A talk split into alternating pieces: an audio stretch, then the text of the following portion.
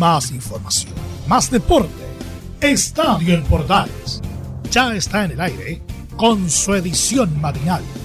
La primera de Chile, uniendo al país de norte a sur.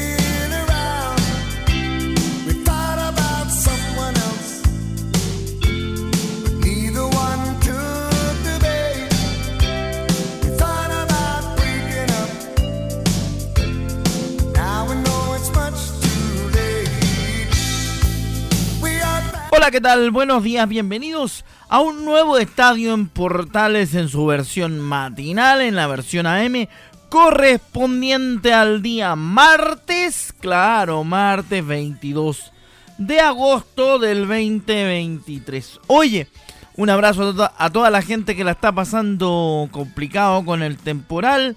Eh, acá en la región del Maule, desde donde, hacemos esta edición de Estadio en Portal, está bastante complicado el tema, sobre todo los amigos de Licantena, así que un gran saludo para ellos, fuerza, resiliencia y bastante, mucha buena onda para toda la gente de Licantena y la costa curicana, que lo está pasando bastante mal con el tema de la lluvia, también los amigos de la región de Ñuble, la región de Araucanía y los amigos de la sexta región que ya desde, desde anoche estaban recibiendo agua, pero a cantidades industriales. Así que con mucha buena onda y con buena música y también la información deportiva, haremos esta pausa en Estadio en Portales edición matinal.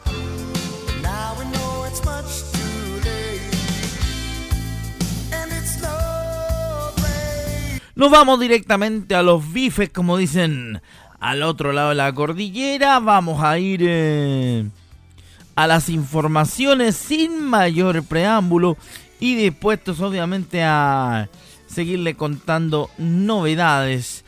Eh, el técnico de Universidad Católica, el Nico Núñez, eh, dice que tiene una obligación y esa obligación es adaptarse a los recursos que tiene la Universidad Católica para este periodo donde el cuadro cruzado no ha tenido buenos, eh, buenos devenires y por eso terminó eh, yéndose Ariel Olan, entre otros detalles. Vamos a ver qué dice en ese respecto Nicolás Núñez.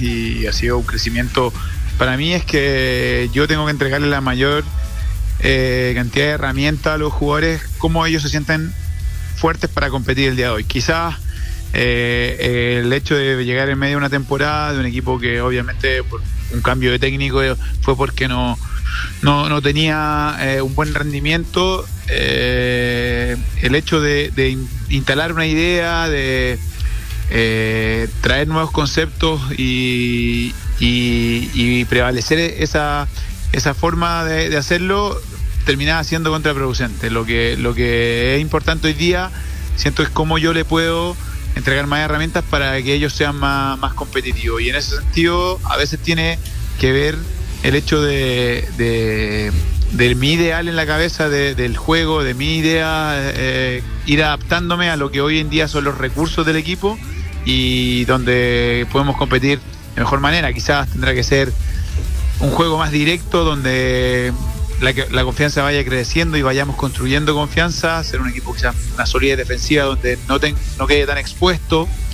Eh, cosas que quizás en, el club anterior mío yo, yo mostraba otras cosas, pero, pero el crecimiento del técnico también, adaptarse y cómo yo le puedo sacar mayor rendimiento al equipo. La segunda relativa a lo que dice Núñez en el sentido de entenderse dentro del club cruzado y qué ha cambiado del técnico que dirigió a Magallanes al que está dirigiendo la Universidad Católica en Estadio Portales, edición matinal.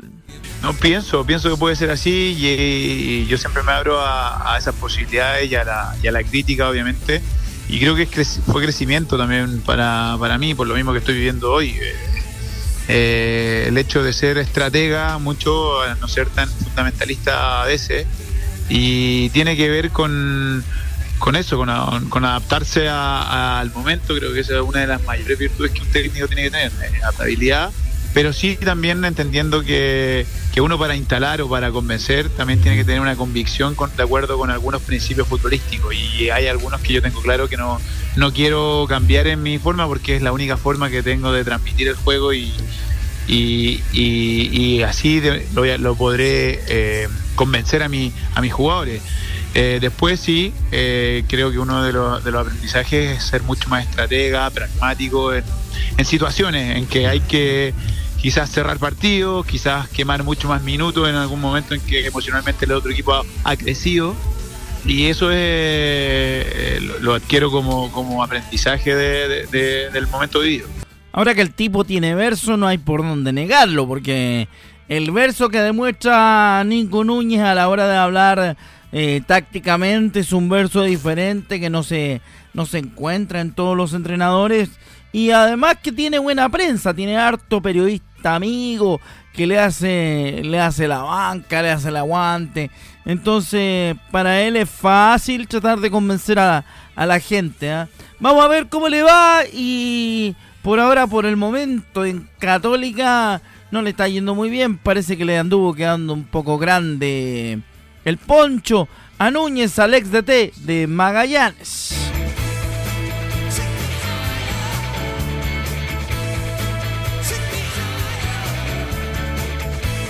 Even Better Than the Real Thing de YouTube o Even Better como se conoce también esta canción.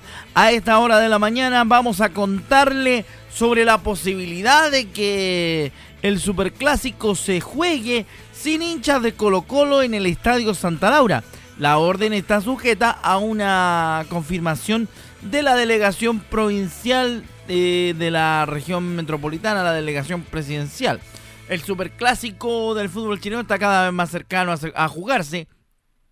Y la organización del encuentro tuvo una fuerte petición que afecta directamente a Colo Colo en este tradicional partido con la Universidad de Chile. Estadio Seguro y Carabineros solicitaron que el encuentro en el Estadio Santa Laura por la fecha 23 se juegue sin hinchas del elenco colocolino. Si bien desde la U proyectaban un 5% de público visitante para el compromiso, las autoridades que hicieron esta solicitud pidieron que no haya hinchada colocolina, lo que se encuentra en víspera del visto bueno final de la delegación presidencial. El aforo para el partido será de 16.000 asistentes, por lo que bajo ese escenario solamente seguidores de la U serán quienes estarán presentes en ese partido del próximo sábado 2 de septiembre en el reducto del el barrio Independencia a ver qué pasa y a ver qué sucede con el superclásico.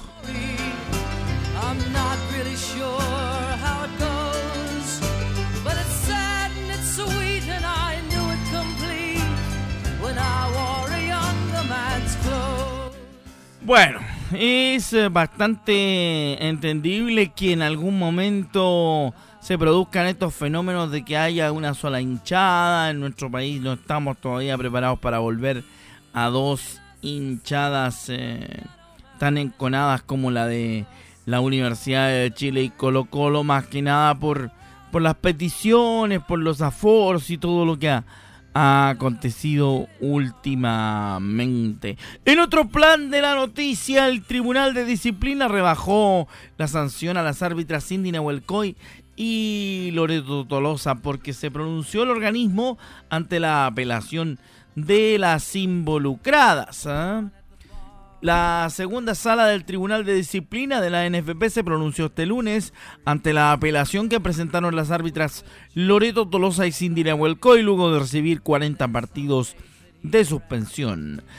Cabe recordar que esto se dio a propósito de las acusaciones de ambas involucradas en contra de Leslie Vázquez, que según ella habría sido beneficiada en la designación de partidos por una presunta relación sentimental con Julio Bascuñán, integrante de la comisión de árbitros.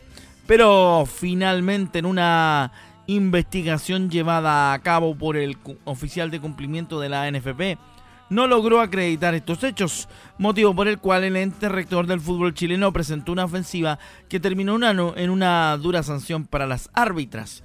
Como era de esperarse, las, apeladas las afectadas apelaron al castigo, el cual fue reducido a 30 fechas, es decir, es decir 10 menos de lo determinado inicialmente. Así que ahí está el dato respecto de esta baja de pena que se produce en el Tribunal de, Penalidades de la ANFP, donde también, por supuesto, siempre nosotros estamos atentos a las noticias que se van dando a nivel eh, disciplinario y a veces también tenemos la opción de irlas contando. Ah, así va la mañana a esta hora en el tema particular de el fútbol chileno y sobre todo el tema de la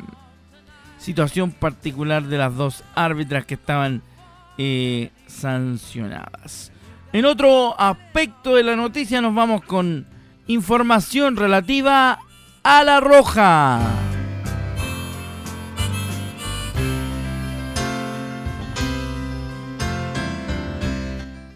En noticias relativas a la selección chilena de fútbol, partimos hablando de, porque vamos a hablar de varios temas, aprovechar varios, varios temas, varios puntos en lo relativo a la selección nacional. Primero, Nicolás Córdoba, Nicolás Córdoba digo, fue anunciado como nuevo jefe técnico de las divisiones inferiores de La Roja.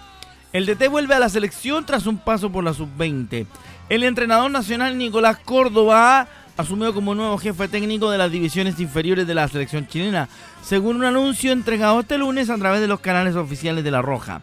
Mediante un comunicado se expresó que estará a cargo de todas las selecciones juveniles masculinas de Chile, la sub-20, la sub-17 y la sub-15, organizará y supervisará las tres categorías y va a implementar una metodología unificada que será compartida y trabajada en conjunto con todos los clubes del fútbol chileno. En ese aspecto vamos a escuchar las declaraciones que eh, los sitios oficiales de La Roja publicaron de Nicolás Córdoba.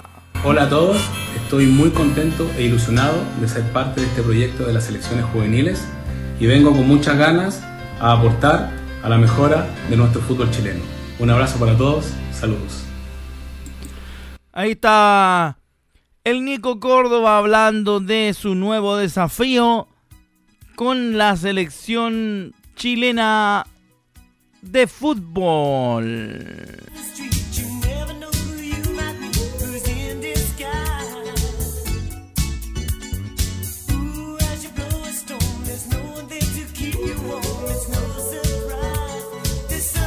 Corto el clave al tremendo éxito It's a Miracle Ahí buena música con el grupo encabezado por Boy George, que en los 80 la rompía en todos los eh, charts, no solo nacionales, sino que también a nivel global. Seguimos con más información entre medio de la música, contándole varias cosas a través de Estadio en Portales.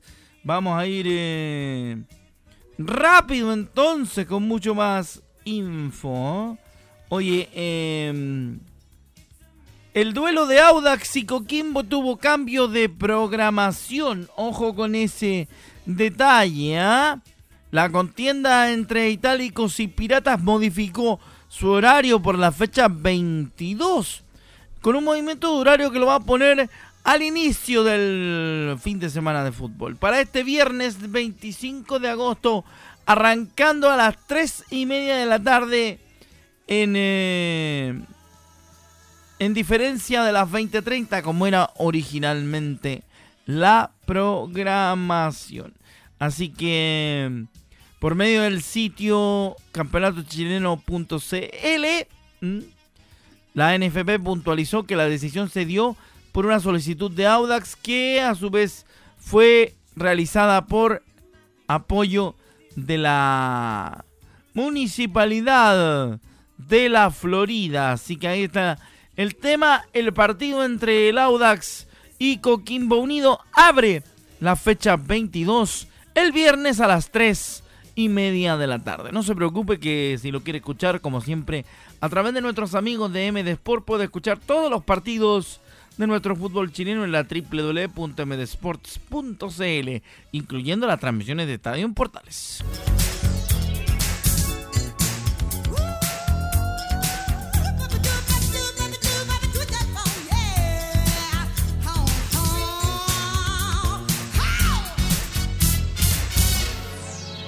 Bueno, seguimos entonces a través de nuestra edición eh, matinal y vamos a entrar en otra en otros eh, momentos, en otras situaciones de la información. Es muy importante. Sí. Daniel Morón habló sobre la calidad de los arqueros de Colo Colo. ¿ah? Sí, el gerente deportivo del cuadro Albo habló en el Estadio Monumental al decir que a partir de los sorteos que se hacen de por Fernando de Paul y Brian Cortés, dijo que tenemos los dos mejores arqueros de Chile y no es momento de que salga alguno al ser un riesgo innecesario. A ver, hoy tenemos los dos mejores arqueros de Chile, no tengo duda en eso. Eh, y creo que no es el momento eh, de que pueda salir alguno de ellos, más aún teniendo uno de ellos con el mercado abierto que tiene cláusula de salida. Entonces sería un riesgo innecesario para la institución eh, tener eh, correr ese riesgo se puede correr si es una propuesta que no se puede decir que no y en este no es el caso. Cortita y al pie la del loro morona. ¿ah? No es el caso y tenemos los dos mejores arqueros de Chile. Eso es lo que tiene claro Colo Colo, que tiene opciones con los dos porteros, tanto con Brian Cortés como con De Paul. Así que veremos qué va a acontecer más adelante a la hora de poder eh, estructurar y poder ir viendo, por supuesto, qué va a ocurrir, qué va a acontecer en el caso de algunos jugadores que están siendo tentados por el mercado internacional a raíz del malísimo eh, modo en el cual se programó el año en nuestro torneo nacional.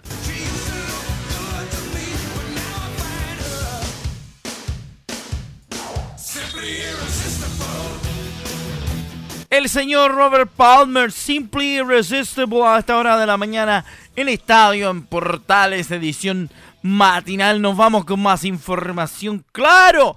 Eh, Víctor Dávila fue oficializado como refuerzo del Checa Moscú.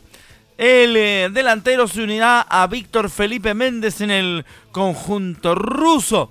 El delantero Víctor Dávila fue oficializado este lunes como refuerzo del club ruso Checa Moscú.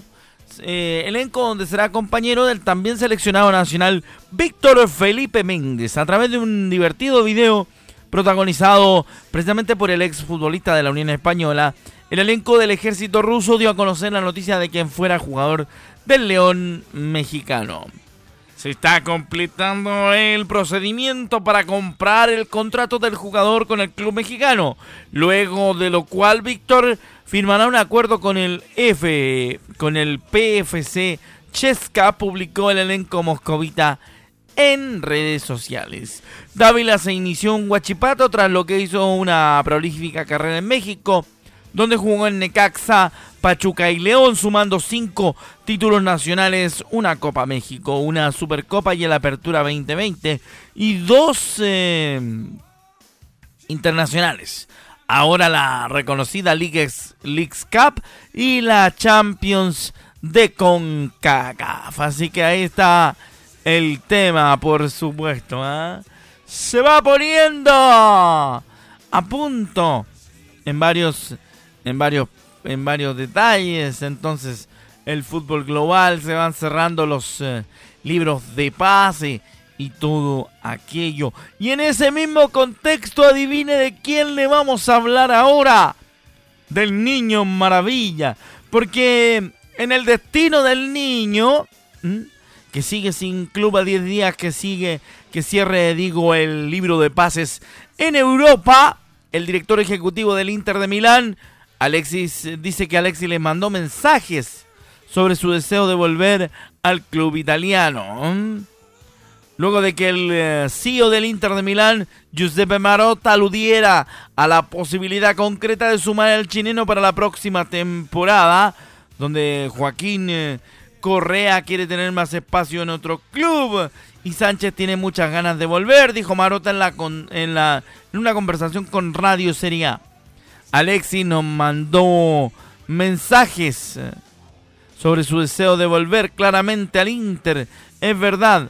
Recordar que de acuerdo a versiones de prensa surgía la semana pasada en la prensa italiana, el cuadro lombardo busca vender a Correa y así poder sumar, sumar digo, a bajo costo a Alexis Sánchez dada su condición de agente libre. Libre. Libre, libre, libre. Sí, porque es irresistible. Alexis, ¿ah? Education. Mira, Another Breaking the Wall de Pink Floyd.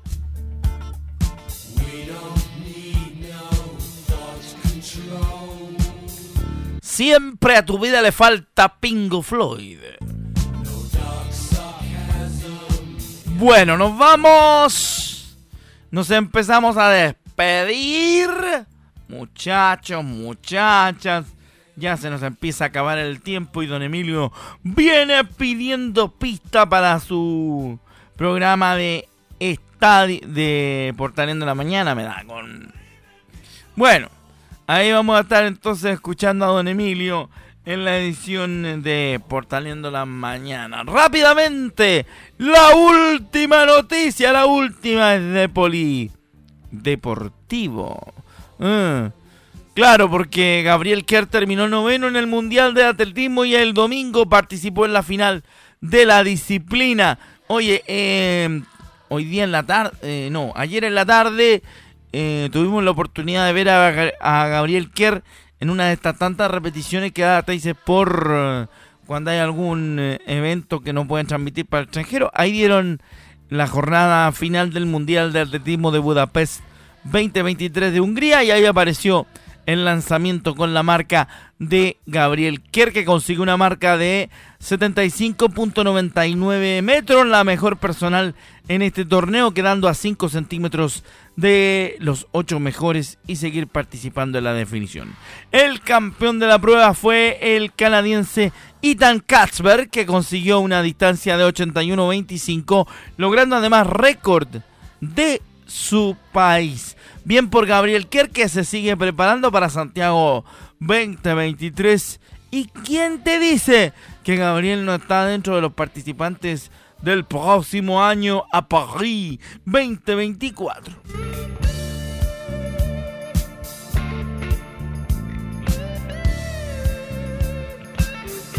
Bueno, y con la música de Pink Floyd le decimos gracias por su sintonía habitual a esta hora de la mañana. Yo con ustedes me encuentro ya en eh, continuidad de la semana con otras cosas.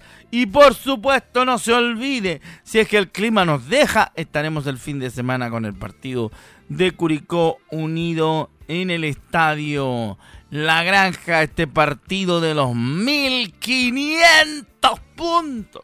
¿ah? Así que, si el clima nos deja, cosa que hasta ahora es bastante poco probable, que quiere que le diga? Cosa de que, de que vea cómo quedó el estadio fiscal nomás. Eh, ahí estaremos para hacer ese partido. Pero si no, vamos a ver cuándo se reprograma porque parece que la cosa va a seguir lloviendo brava. Así que a cuidarse, a protegerse. Abrazo para los amigos de nuestra querida región del Maule que la están pasando mal. A la gente de la región de O'Higgins a cuidarse. Y al Biobío de la Araucanía todo nuestro cariño. Porque como hemos pasado miles de temporales, este también lo pasaremos. Abrazo, sigan sintonía de la Portales. Chao.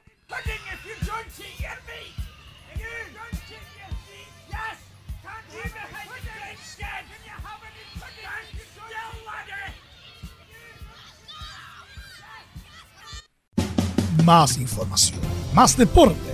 Esto fue Estadio en Portales, con su edición matinal. La primera de Chile, uniendo al país de norte a sur.